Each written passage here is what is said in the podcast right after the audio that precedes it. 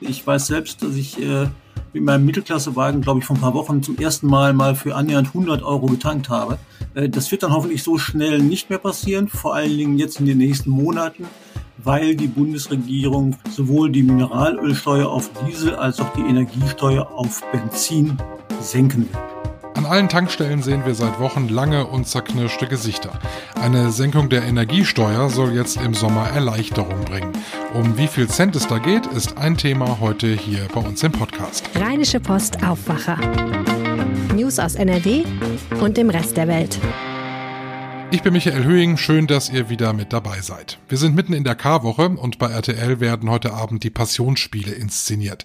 Ein großes Live-Event mitten in der Essener Innenstadt und darüber sprechen wir auch gleich noch hier im Aufwacher. Und damit jetzt zu unserem ersten Thema. Nur das Nötigste tanken und auf der Autobahn im Spritsparmodus fahren, öfter mal das Fahrrad nehmen oder sich vielleicht lieber gleich in den Bus setzen. Jeder von uns hat in den vergangenen Wochen so seine ganz eigene Antwort auf die hohen Benzinpreise gefunden.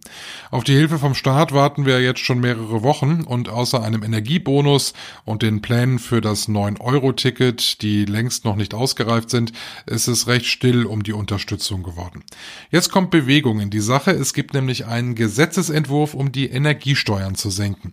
Georg Winters aus der Wirtschaftsredaktion der Rheinischen Post. Benzin ist ja nach wie vor teuer. Aktuell liegen wir immer so um die zwei Euro pro Liter. Jetzt soll also Entlastung kommen? Ja, wir, wir erinnern uns ja sogar an Spritpreise, die lagen, glaube ich, mal zwischendurch bei zwischen 2,20 und 2,30 für einen Liter Superbenzin. Ich weiß selbst, dass ich äh, mit meinem Mittelklassewagen, glaube ich, vor ein paar Wochen zum ersten Mal mal für annähernd 100 Euro getankt habe. Äh, das war eine ganz neue Erfahrung, die ich da gemacht habe.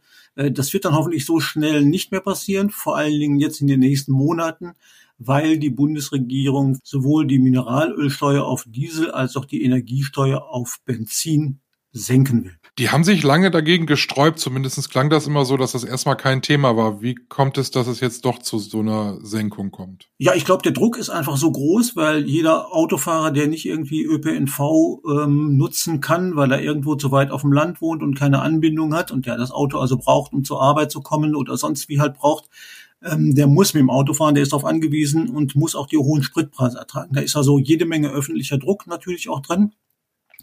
Und ähm, wenn man sich die Inflationszahlen anguckt, dann war die Bundesregierung, glaube ich, schlichtweg politisch gezwungen zu handeln.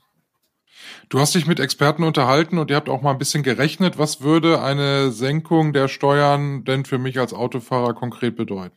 Ja, zunächst muss man sagen, es gibt ja zum einen die Senkung ähm, auf das Superbenzin. Da soll der Steueranteil um 30 Cent sinken. Beim Diesel sind in Anführungsstrichen nur 14 Cent.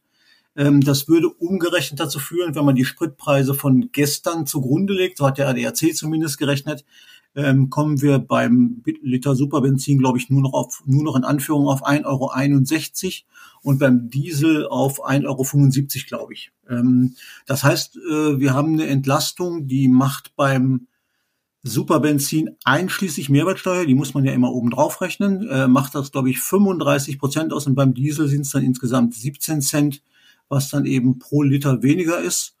Äh, das kann man jetzt auf eine Tankfüllung nochmal umrechnen. Also der Dieselpreis läge dann bei 1,82 Euro, 1,82 Euro. Und eine Tankfüllung von 50 Litern würde dann bei Diesel demnach heute noch 99,60 Euro kosten, dann nur noch 91 Euro und eine Tankfüllung von 50 Liter Super E10 statt 98,20 Euro nur noch 80,50 Euro. Da ist der Unterschied also deutlich größer. Also da würde man tatsächlich dann äh, deutlich weniger zahlen als äh, jetzt aktuell in den Tankstellen. Weißt du, ob sich das noch lohnen würde, nach Holland zu fahren? Ach, das weiß ich nicht. Das, das, lohnt sich eigentlich generell immer, wenn man gerade an einer Tankstelle vorbeikommt, ähm, wo dann der Sprit deutlich billiger ist. Ähm, auch im Grenzgebiet gilt natürlich, wenn der Aufwand, um zur Tankstelle hinzukommen, größer ist als die Ersparnis, die ich beim Tanken habe, dann lohnt sich die ganze Fahrt nicht.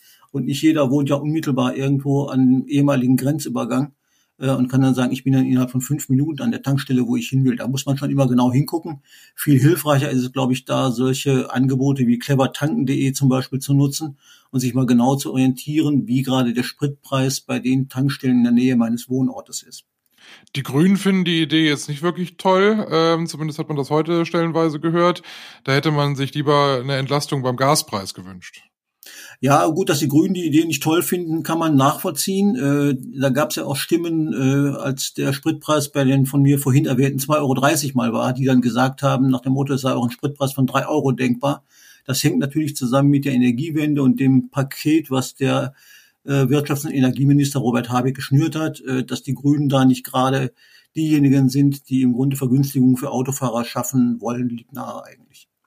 Jetzt ist das Ganze, glaube ich, aber noch zeitlich begrenzt. Ne? Der Bund möchte das jetzt äh, erstmal für eine gewisse Zeit machen. Das ist zeitlich begrenzt, es ist auf die Sommermonate begrenzt, in denen Menschen zum Beispiel viel fahren, weil das auch die beliebten Urlaubsmonate sind. Und gerade in den Zeiten jetzt, wo viele immer noch Bedenken haben, wegen Corona beispielsweise in den Flieger zu steigen, fahren ja viele eben dann doch auch mit dem Auto in Urlaub, gerade in die deutschen Regionen oder in die Nachbarländer, äh, zu denen die Entfernung da nicht ganz so groß ist. Ähm, und deswegen läuft diese Entlastung vom 1. Juni bis zum 30. oder 31. August. Ähm, nun ist es nicht ganz so sicher, dass da schon am 1. Juni wirklich alles zum Tragen kommt. Da wird man abwarten müssen. Und dafür könnte es aber natürlich ein paar Tage über den, über Ende August auch hinauslaufen in den September rein, diese Entlastung. Äh, insgesamt, ich habe das mal ausgerechnet, wenn man also in diesen drei Monaten sage ich mal, 5000 Kilometer zum Beispiel fahren würde, inklusive Urlaubsfahrten, würde man in den drei Monaten bei einem Durchschnittsverbrauch von sieben Liter, Pi mal Daumen, bei einem Benziner ungefähr 120 Euro sparen. Genau, hingucken muss man trotzdem. Die ersten haben schon die Vermutung, dass die Mineralölkonzerne ähm, das Ganze nutzen, um trotzdem hier und da noch ein bisschen was draufzuschlagen für sich. Ja, die Befürchtung liegt ja nahe, weil äh, selbst zu Zeiten, als der Rohölpreis runtergegangen ist, gingen die Spritpreise nicht so schnell runter äh, und als der Rohölpreis raufgegangen ist, gingen die Spritpreise viel schneller rauf. Äh, natürlich wollen die Mineralölkonzerne da auch immer ihre Marge haben, das liegt nahe und das gab es ja auch schon früher, gerade immer in Ferienzeiten, da gehen die Spritpreise auch immer ziemlich rauf, weil die Nachfrage dann natürlich auch steigt.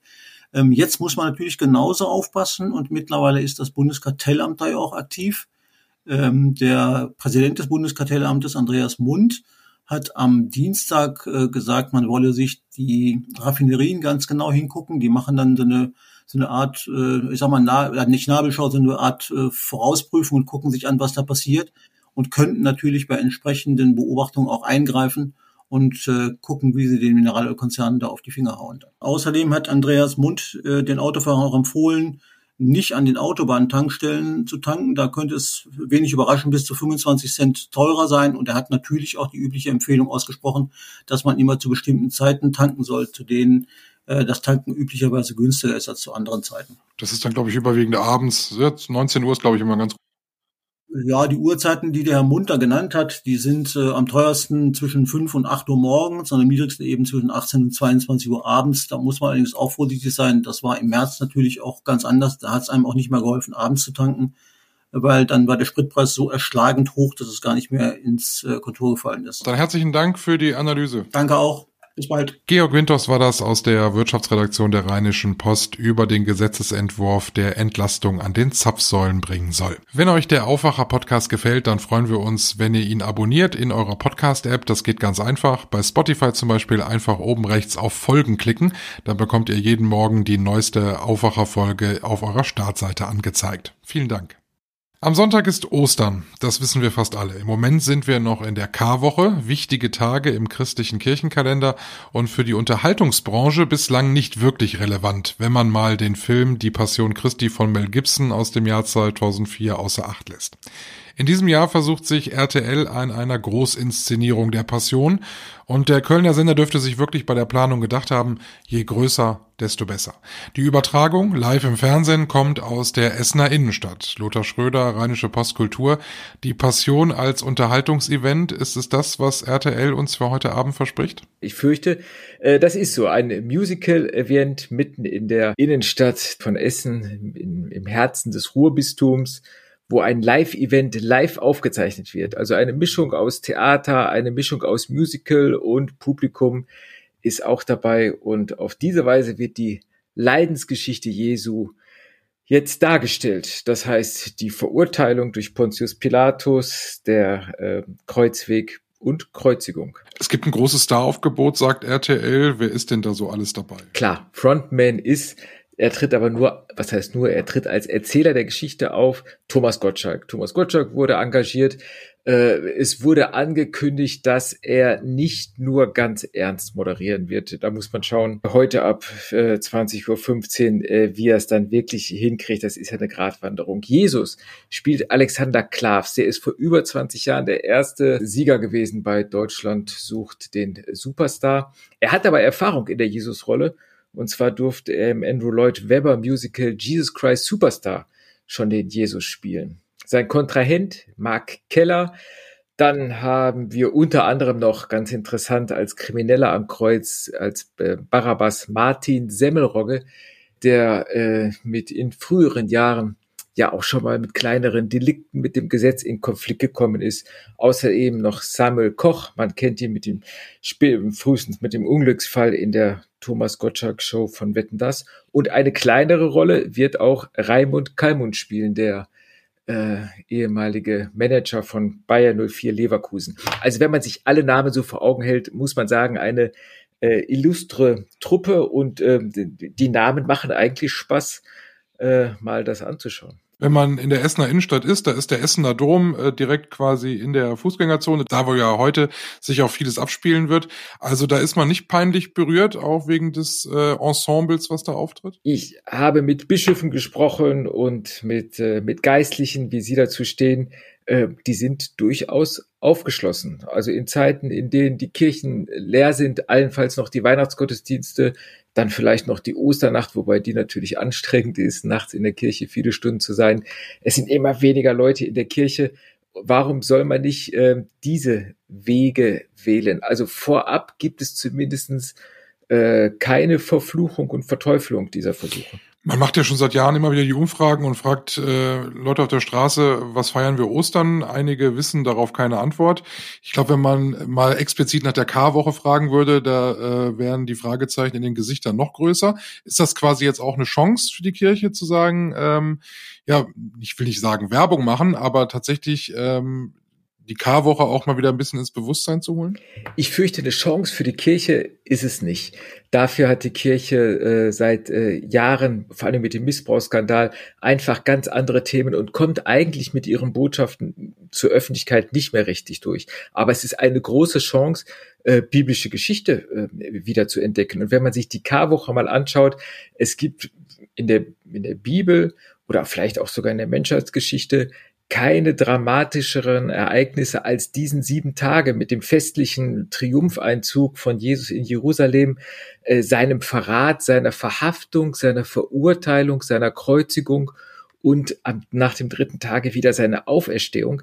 Also ähm, wenn man sich das einfach nur mal so wegen meiner als Thriller vorstellt, es ist unglaublich spannungsgeladen, was in diesen paar Tagen äh, geschieht. Und äh, für die katholische Kirche, vor allen Dingen mit Bezug auf die Gegenwart, muss man auch bedenken, dass der erste Mensch, der den auferstandenen Jesus erblicken kann, eine Frau ist. Das ist Maria von Magdala und sie wird nicht umsonst als Apostolin genannt. Also das vielleicht auch ein Hinweis darauf, äh, dass die Rolle der Frau in der katholischen Kirche nicht ganz so klein ist, äh, wie es äh, uns viele Amtsträger noch immer glauben machen wollen. Machst du dir heute Abend einen gemütlichen Fernsehabend oder schaust es dir sogar live an? Ähm, ich fürchte, ich werde äh, bequem mir einen gemütlichen Fernsehabend machen. Ich habe bei RTL nachgefragt, ob es sich lohnt, vor Ort zu sein. Natürlich ist es immer was anderes, das live zu sehen. Aber es gibt viele Einspielungen und Kameras begleiten auch die Prozession mit einem riesigen Lichtkreuz, das durch Essen getragen wird. Ähm, ja, man hat dazu geraten, dass man am Fernsehen wahrscheinlich doch ein bisschen mehr sieht als live. Also ich bleib zu Hause, guck's mir an und werde auch darüber schreiben. Dann sind wir alle sehr gespannt. Herzlichen Dank, dass du uns davon erzählt hast. Ja, danke schön. Tschüss. Und das ist sonst noch wichtig heute. Der Landtagswahlkampf nimmt weiter Fahrt auf. SPD-Spitzenkandidat Kutschaty stellt Wahlwerbung vor, die FDP in NRW neue Plakate. Außerdem ist Ministerpräsident Hendrik Wüst unterwegs, zu Besuch unter anderem im Jüdischen Museum in Dorsten. Anlass ist das Festjahr 1700 Jahre jüdisches Leben in Deutschland. In Neuss wird heute Abend der Landesverdienstorden vergeben. Er geht an fünf Persönlichkeiten, die sich außerordentlich stark für Kinder und Jugendliche in NRW eingesetzt haben. Und vor dem Landgericht in Köln beginnt heute der Prozess gegen einen 60-jährigen Mann, der seine Frau erwürgt haben soll. Er ist wegen Totschlags angeklagt. Die Tat soll sich im Oktober 2021 abgespielt haben. Laut Anklage habe der Mann die Frau erwürgt, weil sie sich von ihm trennen wollte. Und zum Schluss noch der Blick aufs Wetter. Es bleibt weiter recht frühlingshaft bei uns in NRW. In der ersten Tageshälfte Sonne und Wolken im Wechsel, später am Nachmittag dann auch mal etwas Regen. Die Temperaturen liegen bei angenehmen 21 Grad. Morgen wird es mit 20 Grad kühler, Sonne und Wolken wechseln sich weiter ab. Die Feiertage bleiben nach jetzigem Stand trocken, die Temperaturen pendeln sich zwischen 16 und 18 Grad ein. Das war der Aufwacher für heute Mittwoch, den 13. April. Ich bin Michael Höhing. Habt einen schönen Tag. Tschüss. Mehr Nachrichten aus NRW gibt's jederzeit auf RP Online. rp-online.de